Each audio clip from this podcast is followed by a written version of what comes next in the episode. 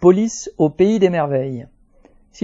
La police exerce sa mission de façon merveilleuse, fin de citation, a déclaré Yael Braun-Piver, la présidente macroniste de l'Assemblée nationale. Lors de son interview à la télévision, telle avait été sa réplique tout en nuance à l'appel de l'ONU demandant que la France s'attaque au entre guillemets profond problème du racisme dans la police.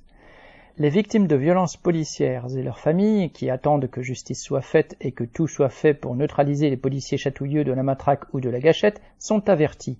La présidente de l'Assemblée est tout simplement du côté des flics. Et G.